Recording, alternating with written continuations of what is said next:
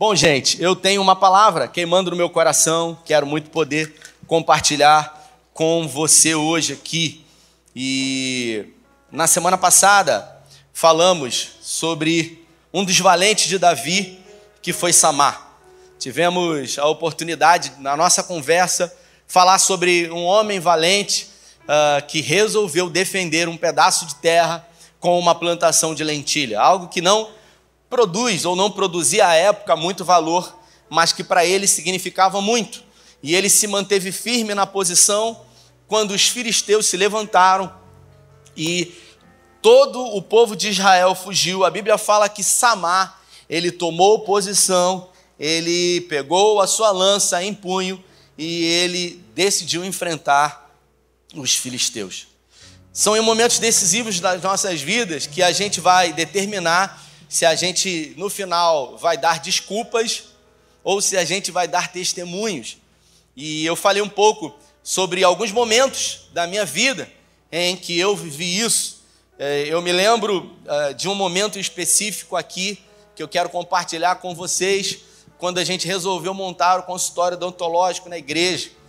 Eu chamei o, o Silvio e a proposta de montar o consultório não era nem uh, propriamente para ter um consultório aqui. Porque às vezes as coisas no reino de Deus elas vão acontecendo de uma forma orgânica. Eu me lembro que percebi uma quantidade grande de dentistas na igreja. Eu falei: esse pessoal não quer ficar na diaconia, esse pessoal não quer ir para o louvor, esse pessoal não quer de alguma forma servir em algum lugar. A gente vai arrumar um lugar para esse pessoal servir. E aí eu falei: vamos abrir um consultório aqui na igreja, que aí eles vão atender o pessoal do restaurante, o pessoal do Terra Fértil. E eu chamei o Silvio e eu falei com o Silvio, que é dentista, quanto que precisa para montar um consultório? O Silvio falou: olha, depende, tem consultório muito caro, tem consultório mais ou menos. Eu falei: um consultório bom. E ele falou: 50 mil dá. E eu falei: poxa, 50 mil é muito para mim, mas para Jesus não é nada, não é verdade, gente? E eu falei: 50 mil para Jesus não é nada. Foi isso aí, é mole. Falei: isso aí. Saía mole. Aí eu vim domingo aqui, subi, falei, gente, nós vamos montar um consultório, vai ser incrível, maravilhoso. Eu, eu todo empolgado, né? Animado, contagiante e tal. E o pessoal, glória a Deus, aleluia. Levantaram a mão, aleluia. E aí passou uma semana, eu falei, agora é com o Senhor, manda aí, Senhor. E não aconteceu nada. Eu confesso que nem sonho eu tive, Marcelo. Passou duas semanas, quando passaram três semanas, o pessoal começou. E aí, pastor, você falou consultório, já está pronto. E aí, mais gente, e aí, pastor? E o pessoal começou, pastor, consultório. E aí, por um momento, você é atingido por um dardo inflamado do inferno, sabe? Ou do crente mesmo. E você fala assim, cara, que doideira que eu fiz. Para que que eu fui falar, cara? Me comprometi, cara, eu não tinha nada que falar. Cara, Joyce Maia, né? Eu e a minha boca grande. Você pensa na hora, eu falei, meu Deus, que doideira. E aí eu estava fazendo um devocional, e em algum momento eu li um texto uh, uh, que fala, eu acho que é em Hebreus, uh, que fala que nós não somos daqueles que retrocedem. E eu falei, caramba, eu não vou retroceder, cara. Eu acho que eu estou, sabe, permitindo que as pessoas que estão à nossa volta, de alguma forma, ditem a nossa agenda. E a gente a gente tem que ser guiado por fé e não por vistas humanas. E aí, quando chegou no domingo, eu vim com mais gás ainda. Parece que eu tomei dois energéticos, vim para cá. Tá tudo certo, já tá quase pronto o consultório. A sala já tá lá, já tinha sala. Só falta os instrumentos. Já tá tudo certo e, e eu botei, sabe, a incredulidade para correr aquele dia. E acabou o primeiro culto eu desci a escada e uma jovem veio falar comigo e ela falou: Pastor, eu tenho uma cadeira odontológica eu quero dar. Eu falei: Amanhã, deixei nela perguntar quando que era para pegar. Amanhã eu pego. E ela falou: Amém. E eu falei: Quanto que é essa cadeira? Mais ou menos. Ela falou: ah, Uma cadeira dessa é uns 20 mil. Eu falei: Glória a Deus, só falta 30 mil. Aí eu vim para o segundo culto, como, né? Eu ganhei uma cadeira, gente ganhamos. Eu falei que, olha, tudo certo, ganhamos a cadeira, glória a Deus, aleluia, tá tudo certo. E aí na segunda-feira eu recebi uma mensagem no telefone, uma pessoa que era de uma outra igreja, não era da igreja, estava assistindo. Falou assim: e aí, tudo bem? Olá, pastor. Eu vi o culto e eu conheço o restaurante Graça, o trabalho. E, e eu vi que vocês estão querendo montar o consultório odontológico. Eu quero ajudar. E aí perguntou assim: esse aqui é o Pix da igreja? E aí eu falei: não, é esse o Pix da igreja. Glória a Deus. Já aconteceu isso algumas vezes. As pessoas abençoam com aquilo que Deus coloca no coração. Só que naquele dia ele mandou um comprovante, Marcelo, de 35 mil reais. E a gente montou o consultório odontológico à vista. Você pode aplaudir o Senhor por isso? Glória a Deus. Glória e honra é de Deus. Mas eu quero pegar esse testemunho para você entender como que realmente acontece.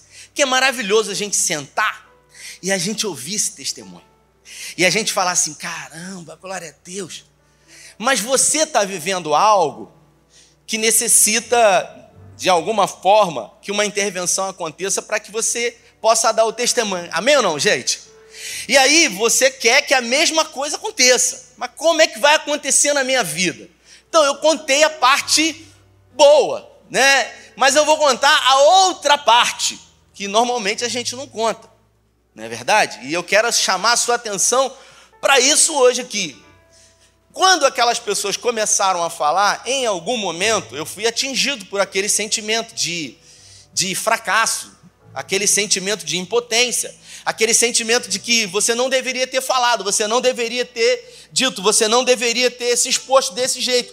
E aí, nesse momento, o Bill Johnson, ele chama momentos como esse, em um dos seus livros, de momentos decisivos. Repita comigo: momentos decisivos são em momentos decisivos das nossas vidas que vão determinar, de acordo com as atitudes que nós vamos tomar, se nós vamos dar testemunho ou se nós vamos dar desculpa. Porque no final, ou você vai dar testemunho, ou você vai dar desculpa. Não, eu não consegui porque por causa eu não tenho, eu eu entende? Então, naquele momento, você só ouviu esse testemunho hoje aqui, você só deu glória a Deus, aplaudiu o Senhor, porque num momento decisivo eu decidi não recuar. Eu decidi não retroceder. Eu decidi acreditar, mesmo que os meus olhos não estivessem vendo. Mesmo que o meu corpo não estivesse sentindo. Ó, oh, estou todo arrepiado. Não, eu não fiquei arrepiado. Eu não fiquei. Pelo contrário, eu orei, sabe o que Deus falou comigo?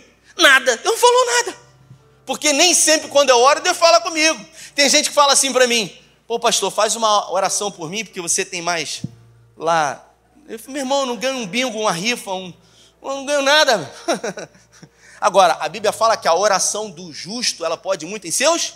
É do justo, não é nem do crente. Fala para quem está do seu lado, não é do crente, é do justo. E a gente precisa se atentar a isso.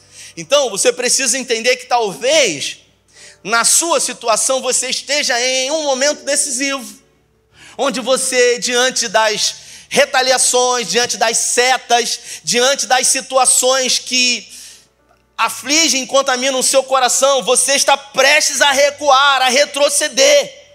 E aí isso vai determinar o que você vai fazer. Eu lembro que eu li um livro, uh, que, acho que ele lançou no passado, o Flávio Augusto, Ponto de Inflexão. Um livro muito bacana. Flávio Augusto ele é um cristão, filho de um pastor, acho que da Assembleia de Deus, o pai dele, tocava guitarra na igreja, ele não divulga muito isso. E o Flávio Augusto ele disse que quando ele lançou o WhatsApp, né, todos sabem um pouco do testemunho talvez da história, ele chamou um amigo para uma sociedade, o cara tinha que vender um carro, que o cara tinha, ele não tinha dinheiro. E estava tudo certo. E na hora que era para o cara colocar o dinheiro no negócio para entrar de sociedade com ele, o cara falou: Cara, eu não vou vender meu carro. Eu não vou fazer isso. E o cara decidiu recuar e retroceder. E aí o Flávio Augusto, que não tinha dinheiro, falou: Cara, e agora? Porque ele não tinha dinheiro, ele estava se apoiando num amigo que ia ser um sócio investidor de um dinheiro que não tinha, ia vender o carro. E o cara recuou. Naquele momento, ele tinha tudo para desistir, porque ele não tinha nada. E você sabe o que, que ele fez? naquele momento decisivo, houve um ponto de inflexão que vai determinar a linha se ela vai ser ascendente ou se ela vai ser descendente na história da sua da sua história, da sua vida. E aí ele decidiu acreditar, chamou a esposa dele e falou: Você tem um limite no cheque especial do banco, vamos usar o limite de cheque especial a 11%. E aí, todos conhecem a história. Ele disse que veio para Cabo Frio com a primeira equipe que ele formou de gerente na década de 90, eu acho. Não sei se você é de Cabo Frio, naquela época tinha um parque que ficava lá no, na Praia do Forte, que tinha um guindaste que, que ficava com bang jump. Quem que lembra disso? Lembra disso? Ninguém lembra? E aí ele foi lá com o gerente. E aí estava lá, uma virada de ano com os gerentes, e de repente, ele brincando, rindo, e aí o gerente, um desafiando o outro para ir. E aí teve um que falou, não, eu vou. E aí o outro falou, eu vou também. E aí ele falou, eu vou também. E aí os dois foram na frente, e aí subiu, meu irmão. Aquela gaiolinha começou a subir, subir, subir, subir, subir, aquela corda, amarrou o elástico no pé. E quando chegou lá em cima, todo mundo esperando aqui, o cara pular, e de repente a gaiolinha começa a descer, descer, descer. O cara desistiu. E aí o outro gerente também subiu, subiu, subiu, subiu. Chegou lá, ele desistiu. E aí o Flávio Augusto era o terceiro. Ele falou, cara, eu vou. E aí quando chegou lá em cima, que ele olhou, sabe, para baixo, ele falou, cara, eu vou desistir também. Mas ele disse, eu preciso ser um exemplo. Ele falou, cara, eu, eu não tinha nenhuma pretensão, eu não, eu não sou alguém ah, ah, ah, voltado a esportes radicais, a aventura, mas naquele momento foi uma quebra de paradigma, foi um momento decisivo, foi um ponto de inflexão, onde eu precisei romper os meus próprios medos. E naquele momento ele decidiu pular, e ele pulou. Ele pensou, cara, se eu morrer, a minha esposa, Luciana e tal. E ele pulou, e ele foi um exemplo. E ele disse que dali determinou outras decisões na sua vida. Eu me lembro, eu sempre tive muito medo de altura. Nunca compartilhei isso aqui, porque a gente normalmente não compartilha as nossas, as nossas fraquezas, as nossas debilidades. Mas eu tenho medo de altura. Eu tenho muito medo de altura. E aí chegou um dia um irmão da igreja, aqui, né? Hoje ele está morando uh, nos Estados Unidos. Ele chegou para mim, ele era instrutor daquele negócio que tem um ventilador nas costas, é para, para motor instrutor, né? O Jairzinho, nosso amigo Jairzinho. E aí Jairzinho falou assim, pastor, não quer fazer um voo comigo? Eu falei, rapaz, eu morro de medo, cara. Eu tenho um pavor é, é de altura, é um negócio. Eu tenho medo de altura. Ele falou, não, pastor, eu sou, eu sou instrutor e tal. E eu falei, cara, é uma oportunidade, Rodrigo. Eu pensei, uma oportunidade de eu vencer os meus medos. Porque enquanto a gente foge, a gente não vai conseguir vencer. E não é o fato uh, de eu simplesmente fazer um voo, é o fato de eu romper algumas crenças limitadoras na minha mente, que através de uma atitude como essa, outras coisas podem ser desbloqueadas e destravadas na minha vida. E eu falei, eu vou. E aí ele falou, poxa, que ótimo, tudo certo. E aí marcou o dia, e aí me levou lá em São Pedro, ali na, na São Pedro, perto de um, de um, de um é, faz casamento lá, um espaço de evento chamado Solário. Aí ele olhou a condição do tempo, aí ele falou assim: Ih, pastor, aqui não está legal. Aí eu já estava assim: vamos deixar para outro dia. Aquela coisa. Acho que não é de Deus. Porque a gente vira místico. A gente vira, a gente muda até de religião. Eu acho que não é de Deus isso, porque o vento, não é verdade? De uma pessoa vem falar comigo, eu tenho uma coisa muito importante para falar contigo, pastor. Começou a tossir.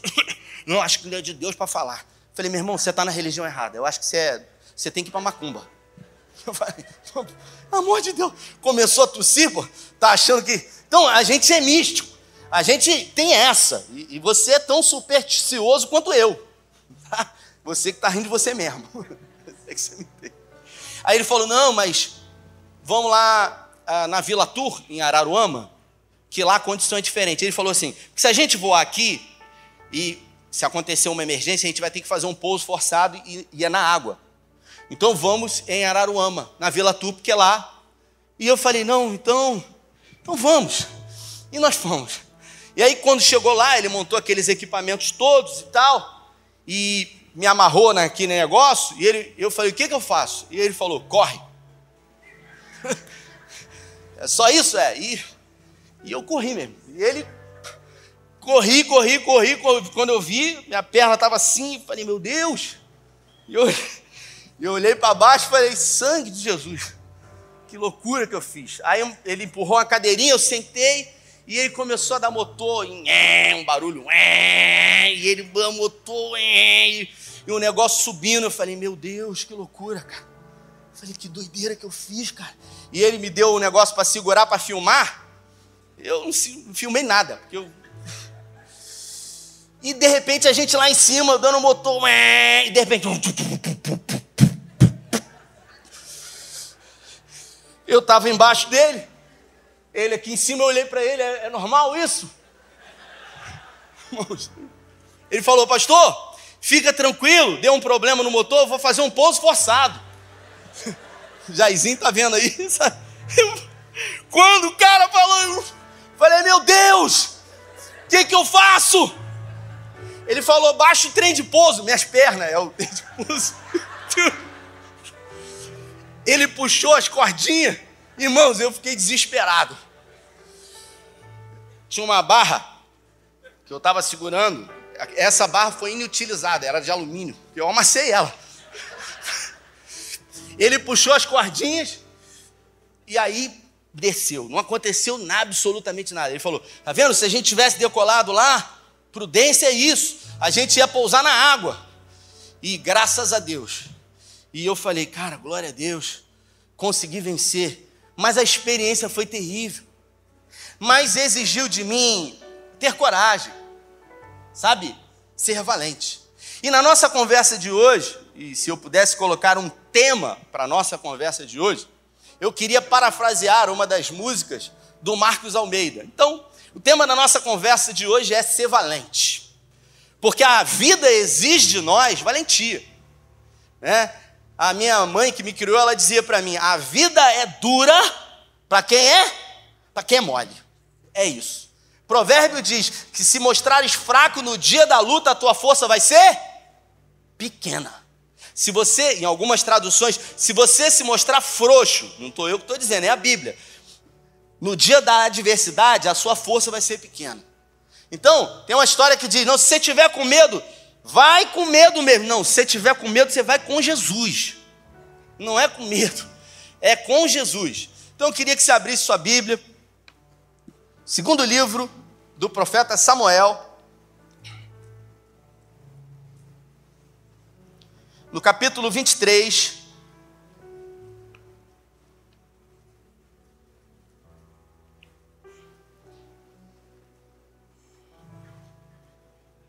Isso. Versículo 18. Segundo livro do profeta Samuel, capítulo 23, versículo 18. Acho que eles vão botar no telão assim. Diz assim a minha tradução: Também Abissai, irmão de Joabe, filho de Jeruia, era cabeça de trinta, e alçou a sua lança contra trezentos e os feriu e tinha nome entre os primeiros três. Era ele mais nobre do que os trinta, e era o primeiro deles. Contudo, os primeiros três não chegou. Até aqui. Se você pode, feche seus olhos. Pai, essa é a tua palavra. E nessa noite em graça pedimos que o Senhor fale conosco. Que o Senhor tenha acesso e liberdade à nossa mente e o nosso coração. E que tão logo ao sairmos daqui possamos ser impactados à palavra do Senhor poderosa que fomos expostos nessa noite. Que os exemplos de Davi e de Abissai possam servir para os desafios que temos enfrentado nas pelejas que estão diante de nós todos os dias. Amém. Bom, esse é mais um dos valentes de Davi, Davi chamado Abissai. Davi, ele possuiu muitos homens. Em algumas traduções você vai ver que o exército de Davi, em algum momento, tinha aproximadamente 1 milhão e 200 mil soldados fortemente armados. O exército de Davi chegou a possuir 1 milhão e 200 mil homens fortemente armados. Agora, desse total de números, Davi possuiu 37 homens que são chamados, Beto, de valentes. São os valentes de Davi. E aí, a primeira pergunta que eu me faço é: Qual é a diferença de um soldado para um soldado valente? De um soldado comum que está ali à disposição dos um milhão, um entre um milhão e duzentos mil, para esses 37, que são ah, cate, é, que a características dele é serem chamados de valentes de Davi. E aí, a gente pega para pensar sobre Davi. Davi era alguém que uh, foi rejeitado pelo pai, foi odiado pelos irmãos, foi abandonado pela mãe, porque a Bíblia não fala sobre a mãe dele. A mãe de Davi não existe na Bíblia. Então, cadê essa mulher que não está ali, de alguma forma, fazendo a mediação entre o pai e ele, que abandonou ele? O pai e ele, que quando teve uma festa na casa dele, não falou: Gessé, não faça isso. Ele é o caçula, Gessé. Cadê essa mulher que a Bíblia não faz menção sobre ela? Então, Davi tinha tudo para ser alguém complexado para ser alguém cheio de sofismas na sua alma. Mas aos 17 anos de idade, a Bíblia fala, em 1 Samuel, capítulo 16, versículo 18, tradução Almeida: Um dos moços disse: Conheço um filho de Jessé, o belemita, ou seja, de Belém, que sabe tocar harpa, é forte e valente, homem de guerra, fala com sensatez, tem boa aparência e o Senhor é com é com ele. Então, o texto diz: ele é forte e valente. Repita comigo: valente. Davi tinha 17 anos, não era um homem. Mas o texto diz que com 17 anos, a reputação de Davi é que ele era valente. E o que que ele possuía para ser valente? Ele possuía rejeição do pai, abandono dos irmãos, abandono da sua mãe, mas ainda assim, a despeito de tudo o que a vida proporcionou de ruim a ele, ele decidiu ser valente. Ser valente não é uma opção, é uma escolha.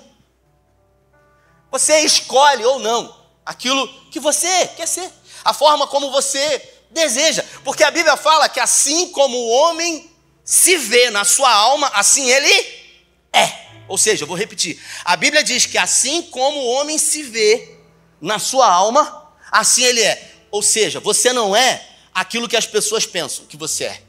Você não é aquilo que Deus pensa que você é. Você não é aquilo que você quer ser. O que que eu sou, Rafael? Eu sou aquilo que eu penso ser. Eu não sou nem aquilo que eu quero ser. Eu sou aquilo que eu penso ser. E através da forma como eu me vejo, isso vai determinar as minhas posturas. Tem um exercício que eu sempre fiz desde a minha infância, desde quando eu me entendo por gente. Sabe, Berto? Revelar uma particularidade minha. Quantas foram as vezes que eu, entrando no banheiro, olhei no espelho, olhei nos meus olhos e eu disse para mim: O que, que você está fazendo com a tua vida?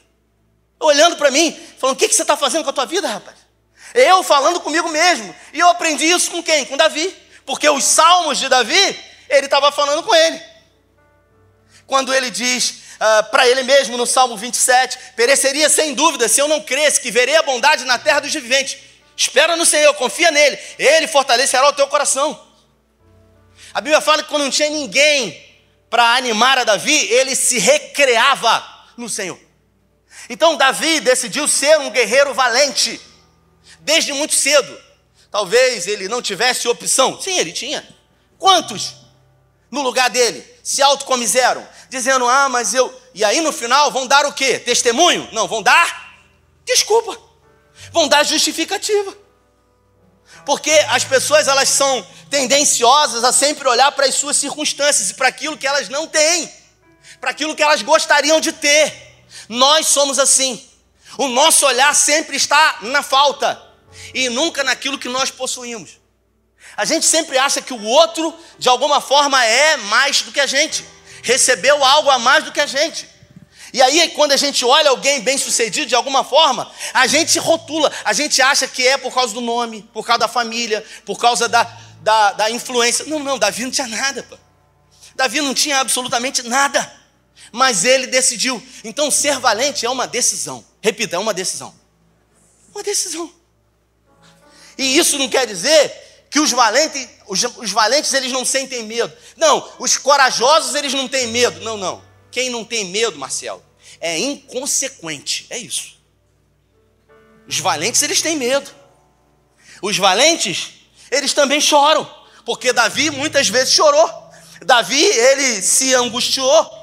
Dos 80 salmos que ele escreveu, perdão, dos 40 salmos que ele escreveu, Davi escreveu 40 salmos, dos 150 da Bíblia. Dos 40 salmos que ele escreveu, 80% desses salmos ele está pedindo ajuda. Não aparte de mim o teu rosto, não fuja de mim a tua presença, apressa-te, Deus, em me socorrer. Então, o cara está dizendo o quê? Que está se sentindo como? Mas ele falava isso com quem? Ele colocava isso para quem? Para quem? Para Deus. Ele colocava para quem podia resolver. E quantas eram as vezes que ele falava com Deus e Deus não falava? Nada. E qual era a posição dele em relação a isso? Você sabe qual era a posição dele? Ele permanecia. Sabe por quê? Porque Deus tinha falado com ele uma vez. Porque quando Samuel foi na casa dele lá em Belém, e Jessé deu aquele banquete, ele estava nas colinas do deserto de Belém pastoreando as ovelhas. E de repente Samuel fala: ah, acabaram os seus filhos? Aí Jessé, ah, tem um mais, tem um mais. É o mais, é o porém, é a vírgula. Só que ele falou: manda chamar porque a festa não vai começar enquanto ele não chegar. Davi ele foi excluído pelos homens, mas ele foi separado por Deus. Ele foi escolhido por Deus. Talvez aí fora as pessoas até tenham rotulado que você não pode, que você não é capaz. Mas o que realmente importa é o que Deus pensa ao seu respeito. E não que as pessoas aí fora pensem. Quando ele voltou, ele foi ungido como rei e ninguém podia falar nada. Porque senão todo mundo morria. Então, a partir daquele momento, Samuel falou assim: Você será o novo rei da nação de Israel. Por quê? Porque Deus mandou eu te dizer isso. Quantas vezes Deus falou com Davi? Repita comigo: Uma. Repita: Uma. Deus só falou uma. Você sabe quantos anos passaram para ele sentar no trono lá em Hebron? 17 anos. E você sabe quantas vezes Deus falou com ele? Uma vez. Quantas vezes Deus precisa falar com você? Com quantos aqui Deus já falou sobre uma promessa? Levanta a mão que eu quero ver. Quantos? Quantos? Quantas vezes Deus precisa repetir? Será que Deus precisa mandar recado de novo? Deus falou com Abraão, Gênesis capítulo 12: sai da tua terra, do meio da tua parentela, e vá para uma terra que eu te mostrarei. Quantas vezes Deus falou com Abraão? Uma. Quantas vezes Deus falou com Noé? Ó, constrói um barco com essas dimensões, assim, assim, assim. E ele começou a construir. Sabe quantos anos ele construiu a arca? Quantos anos? 120 anos. O cara, 120 anos, sendo chamado de maluco, de louco. E quando as pessoas falavam com ele, ele falou: Não, aquele que falou comigo é fiel para cumprir. Aquele que, sabe, é, me designou para essa obra é fiel. E nunca havia caído chuva sobre a face da terra. Mas ele tinha a convicção de que quem falou com ele já estava pronto, mesmo que os olhos não vissem. E aí o texto diz que Davi, depois de casar com Mical, depois de Mical avisar que o pai queria matar, Davi não teve alternativa, ele teve que fugir. Largou o exército para trás e agora sozinho, sem arma, sem ninguém. Né? Ele vai na casa dos profetas, pega a espada que era de, de Golias e ele sai com aquela espada, ele come os pães que era do templo. E aí o texto diz que ele resolve se abrigar numa caverna, chamada Caverna de Adulão. E você sabe quem estava na caverna? uns desordeiros, uns baderneiros, pessoas que estavam passando por apuros, por dificuldades, por crises existenciais e que estavam de alguma forma se opondo ao governo de Saul. Davi, ele se misturou com gente da pior qualidade. Só que os valentes, eles têm o poder de entusiasmar e de influenciar as pessoas que estão próximas dele. E não de ser influenciado. Davi já era um valente. E quando ele se juntou com o covarde, porque os caras estavam fugindo, os que eram covardes se transformaram em quê, gente? Em valentes. Aí, a gente precisa entender que tipo de pessoas que andam junto da gente. Eu estou andando com quem? Com gente pior do que eu, e de alguma forma eu estou influenciando essas pessoas? a serem melhores do que elas são, ou eu andando com gente pior do que eu e de alguma forma essas pessoas estão me contaminando. Não é verdade. É verdade, rapaz, está difícil mesmo. Sempre vai ser uma escolha. E Davi, ele escolheu, e a partir desse momento, e esse menino aqui era sobrinho dele, filho de Zerua, que era a irmã de, de Davi. mãe de Joabe. E o texto diz que esse homem aqui, quando depois de aprender muita coisa com Davi na caverna de Adulão, de ser um guerreiro de Davi, quando Saul enfrentou algumas emboscadas, Saul estava dormindo com seu exército, Davi e Abissai vão até próximo de Saul e pega a espada de Saul e o cântaro e Abissai diz: "Permita que eu mate ele agora". Aí Davi fala assim: "Não, não, não, por favor. Abissai, a gente não pode ajudar Deus, porque Deus tem um plano. Deus tem um propósito. Eu não sei qual é, mas no tempo dele vai acontecer. Tem gente que quer ajudar Deus. Tem gente que, diante de situações, acabam ferindo princípios, acabam escolhendo atalhos, achando que vão, de alguma forma, ajudar a Deus. Diga para a pessoa que está do seu lado: Deus não precisa que você faça parte dele. A gente tem que aprender, irmãos, a fazer a nossa parte. Sabe qual é a nossa parte? O possível. O impossível é Deus que faz. Deus, Davi falou: longe de mim tocar no ungido do Senhor. Ele não estava preocupado com Saul. Ele estava preocupado em desagradar a Deus. Não tinha a ver com Saul, irmãos. Tinha a ver com Deus. E quantas são as vezes que você recebe uma afronta? Você é injustiçado e de alguma forma você quer rebater, você vai no Instagram e bota lá uma carapuça que pega meia dúzia, doze e. Não, não, não, não. A Bíblia fala que nós temos, é, doutor Jefferson, a Bíblia fala que nós temos um advogado. E o senhor advogado. Aí imagina, eu estou numa situação difícil, aí o senhor, eu chamo o senhor para defender uma causa minha. Né? Aí nós vamos para a audiência, aí chega na audiência, eu quero me defender. Na verdade, se eu contratei o senhor é porque o senhor vai me defender, certo? Aí chega lá, eu quero me defender. Aí o senhor vai falar assim, o, o pastor, dá licença, mas assim, eu sou o seu advogado. Quem vai defender o senhor diante uh, da autoridade aqui sou eu. O senhor fica tranquilo que eu vou defender o senhor. Mas ainda assim eu insisto. Vai chegar um momento que você vai falar assim para mim: já que você quer se defender, então é, eu vou deixar você fazer aquilo que é o meu papel. Concorda comigo? Faz sentido sim ou não? A Bíblia fala que Jesus é o nosso. É o nosso quê, gente? Fala advogado. Só que muitas são as vezes que nós queremos nos defender. Então vai chegar um momento que Jesus vai falar assim: não, então enquanto você quer se defender, eu vou ficar aqui do lado e deixar você se defender. Porque quem tem que defender e justificar você sou eu. E a gente quer. A gente não quer justiça só. A gente quer vingança. Né? Vamos falar a verdade. A gente quer, eu falei domingo, o pastor Rodrigo, falei domingo aqui, a gente quer vingança. Porque semana retrasada foi cabofolia, eu acordei, minha filha e meu filho foram para a cama, a cama de casal, quatro pessoas, quem aguenta? Não dorme. E eu fui para a cama deles metade do pé para fora, mas pelo menos você dorme. E aí, quando eu entrei no quarto deles, acabou a folia, pá, pá, dentro. Eu falei, gente, aqui dentro de casa, que barulho é esse? Eu falei, rapaz, que doideira esse pessoal. Olhei a hora quatro e meia da manhã. Não vai dormir não, rapaz, esse pessoal. Aí, no outro dia, aquela chuva. Eu acordei cinco horas da manhã, um silêncio. Eu falei, ah, bem feito. Agora, a gente quer vingança. A gente quer isso. Eu falei, então, igual um pinto molhado lá, tudo. Igual o pinto molhado, deve estar tá morrendo de frio lá, ou com calor por causa da cachaça, sei lá. Então, Abissai, Davi começou a ensinar a Abissai sobre princípios, sobre um valente. Só que os valentes, eles também choram. Os valentes, em algum momento, eles também se cansam. Me ajuda a pregar, fala para a pessoa que está do seu lado. Os valentes também se cansam. E aí eu vou ler para você aqui Já entendi aí. O pessoal veio já, já está na hora. 2 Samuel, capítulo, vira uma folhinha para trás aí, capítulo 21. Diz assim, versículo 15: De novo fizeram os filisteus guerra contra Israel. Desceu Davi com os seus homens e pelejaram contra os filisteus. Preste atenção nesse texto.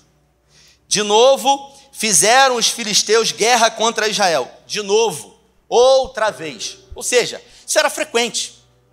Os filisteus foram o principal é, inimigo de Israel. Então, de novo, os filisteus. Quantas vezes Davi lutou contra os filisteus? Muitas. Quantas vezes Davi venceu os filisteus? Todas. Quantas vezes você lutou contra o inimigo? Muitas. Quantas vezes você venceu desses ataques? Todas. Por quê? Porque você está aqui hoje. Sim ou não? Então você venceu 100% das guerras que você enfrentou. Você pode dar glória a Deus por isso? Glória a Deus, 100%, cara. Você está vivo. Pode aplaudir aí, ajuda o irmão ali. Tamo junto. Olha aí o que que diz. De novo os filisteus fizeram guerra contra Israel. Desceu Davi com os seus homens e pelejaram contra os filisteus, ficando Davi numa situação muito fadigada. Bota aí o texto aí, por favor. Dá para colocar? 2 Samuel, capítulo 21, versículo 15. 2 Samuel 21, 15. Dá para colocar aí? Isso. Houve ainda outra batalha entre os filisteus e Israel. Davi e seus soldados foram lutar contra os filisteus. Davi se Davi se cansou muito. Os valentes, eles também se valentes também se cansam, cara. E você precisa entender isso. Não é porque é valente que é super-homem, não. Porque os valentes também se cansam. E aí, segue o texto lá, o próximo versículo.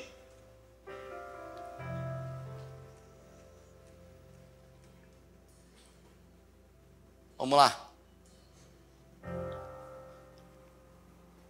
Porém, Abissai, filho de Zeruia, socorreu-o, feriu o filisteu e o matou. Então, ah não, é, versículo 16. Isbibenote descendia dos gigantes. O peso de bronze da sua lança era de 300 ciclos e estava cingindo de uma arma, está escrito o que aí? Descendente de Rafá, prometeu matar a Davi. A ponta de lança, a ponta de bronze da sua lança de Isbibenote pesava 3,6 kg. E além disso, ele estava armado com, com uma espada com uma espada. Então, isso aqui me preocupa muito, porque os valentes se cansam, e Davi se cansou. Só que esse camarada aí, com esse nome bonito, Isbi Benob, ele veio contra Davi, assim como os filisteus sempre vieram, e Davi sempre venceu. Mas qual era a diferença agora, Jefferson? Que o cara veio contra Davi com uma arma nova. E Davi não esperava por isso. Muitas são as vezes que nós nos acostumamos e entramos no modo automático de lutar. E o nosso inimigo, ele se levanta contra nós com uma arma. Não se deve lutar guerras novas com armas velhas. Então a gente precisa discernir as estações e os tempos em que nós estamos vivendo. E aí o que, que aconteceu? Vamos lá, versículo 17. Mas Abissai, filho de Zeruia, foi em socorro de Davi e matou o filisteu. Então os soldados de Davi lhe juraram, dizendo: Nunca mais sairá conosco a guerra, para que não se apague as lâmpadas de Israel. Davi, ele foi imprudente. Porque às vezes os valentes eles se tornam imprudentes. Em algum momento de tanto ganhar, de tanto prevalecer, eles acham que as guerras serão as mesmas, que o exército lutará do mesmo jeito. Não, não, não a gente precisa entender que toda guerra é uma nova guerra. E se a gente não entender isso, em algum momento a gente vai se cansar. Porque os valentes também se cansam. Então, aprender a discernir as estações e qual é o tempo que você está vivendo. É tempo de quê na sua vida hoje? É de lutar, então lute. É de chorar, então chore. Não, mas os valentes não choram. Mas você não é crente, por que você está chorando? Não, não, os valentes também choram. E em tempos de chorar, você tem que chorar. Eclesiastes 7,14, Salomão falou: quando os dias forem bons, aproveite-os bem. Às vezes a gente nem aproveita o tempo bom. Eu uh, me converti em 96, fui ordenado a pastor em 2012. Nunca, até hoje, pode ser que sair daqui uma pessoa venha falar comigo aqui. Mas até hoje, nunca eu ouvi alguém me procurar e falar assim: ó, não sei o que está acontecendo na minha vida, é muita benção. Cara, não é possível. Tá tudo dando certo. Não é possível, cara. Eu não mereço isso. Pelo contrário, eu só escuto as pessoas dizerem: Pastor, ora por mim, o inimigo está furioso. Eu falei: Quando que ele está feliz? Ele vai estar tá feliz como? Apocalipse está dizendo o que vai acontecer com ele? Então, a gente não se dá conta dos momentos bons e não aproveita eles. Então, quando os, os, quando os dias forem bons, aproveite-os bem. Mas quando forem maus, faça o quê? Considere. Aí, o que, que acontece? A gente está curtindo um navio e está com a cabeça aqui, ah, eu tenho tanta coisa. Imagina um pastor, tinha um pastor que estava lá comigo no navio, o cara lá comigo nas sete dias, cara. Aí o cara falou, pô, cara, tem tanta coisa para fazer na igreja, eu aqui nesse navio. falei, cara, por isso que adoece. Não sabe discernir as estações. Tem tanta coisa para fazer. E o que você está fazendo aqui agora? Um pastor que tirou férias, a esposa dele, ele me contando isso. E o que, que aconteceu? Abandonou o ministério. Abandonou crise de burnout, largou tudo. Nas férias, o médico falou assim para ele, o psiquiatra: você precisa parar. Aí ele parou um tempo e ficou de férias no telefone, meia hora com a ovelha. Aí a esposa falou: Fulano, o que, que houve? O que, que você estava. Não, uma, uma, uma irmã que está passando. Mas você está de férias. O que, que tem? Eu não estou fazendo nada. Como assim não está fazendo nada? É para você não fazer nada. Então a gente precisa discernir as estações. O tempo de descansar é tempo de descansar. O tempo de lutar é o quê? Você pensa que na igreja não tem isso? Tem gente que na hora do louvor senta, lê a palavra. Na hora do louvor anda sempre o celular, porque agora é escuro aqui, ninguém lê nada. Aí na hora da palavra ele vai beber água, almoçou carne seca, está com sede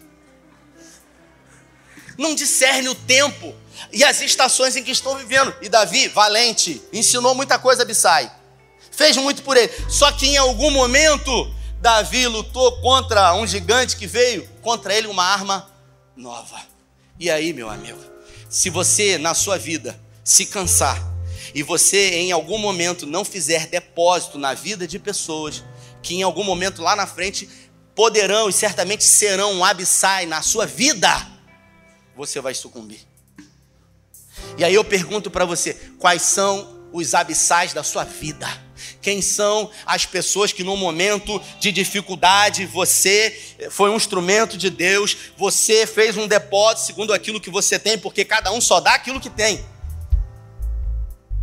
Você investiu, você chamou para si e você colocou ao seu lado, em algum momento essas pessoas vão ser usadas poderosamente por Deus na sua vida. Cadê o pessoal que, que, que trabalha de alguma forma em algum ministério aqui na igreja? Fica de pé aí, você que é voluntário, fica de pé. Você que é líder de célula, líder de PG, líder de ministério. Olha quanto abissai aí a gente tem aí. Olha aí, queria que você aplaudisse o Senhor pela vida desses abissais aí. Ó.